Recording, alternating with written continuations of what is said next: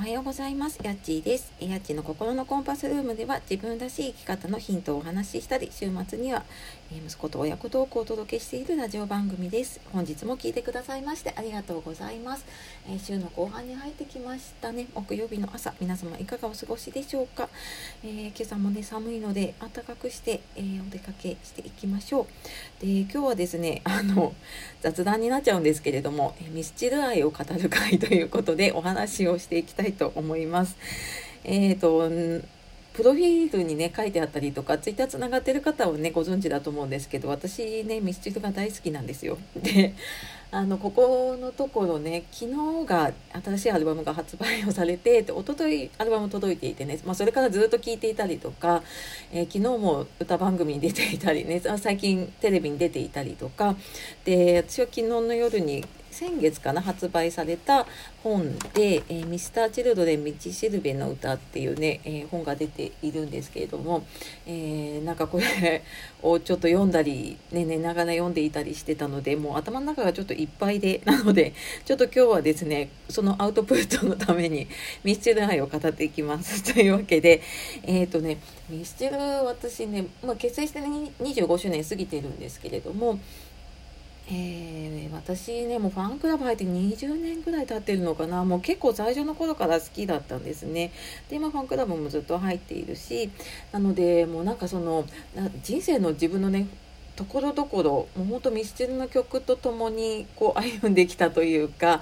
なんかもうある場面を思い出したミスチルのあの曲がねなんかこう流れてきたりとかもうそんな感じでなんかずっと好きなんですよね。で以前ねあのスタンド FM やる前ラジオトークやっていた時にもう多分この「ミスチダイを語る会」1回目第1回目をねやったことがあるんですけれども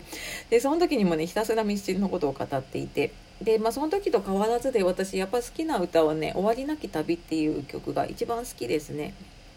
でなんかまあこの本当に20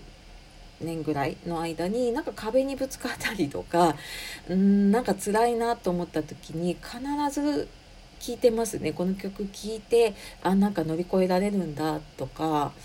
うんなんかもっとねこうもっと大きなはずの自分を探す終わりなき旅っていうね歌詞にあるように本当になんか、うん、まだまだなんかいけるんじゃないかとか、うん、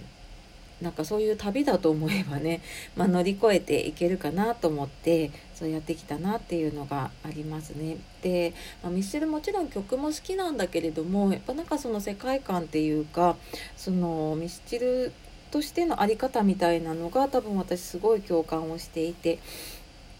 で前にも話したかもしれないですけどねミスチルの25周年の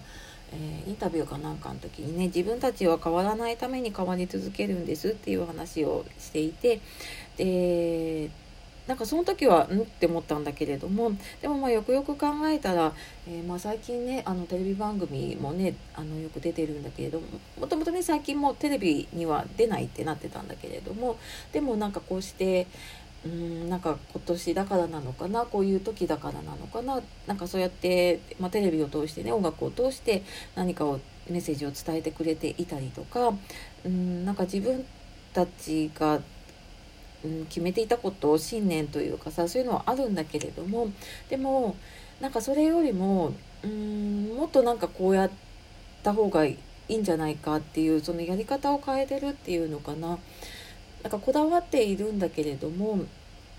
うん昔なんかね CD にすごいこだわっていた時があったんだよね。であのだんだん音楽配信とかがね出てきたんだけれどもずっとやってなかったんだけれどもでもなんかその、えーと、CD にこだわるよりもその音楽を届けるっていうこと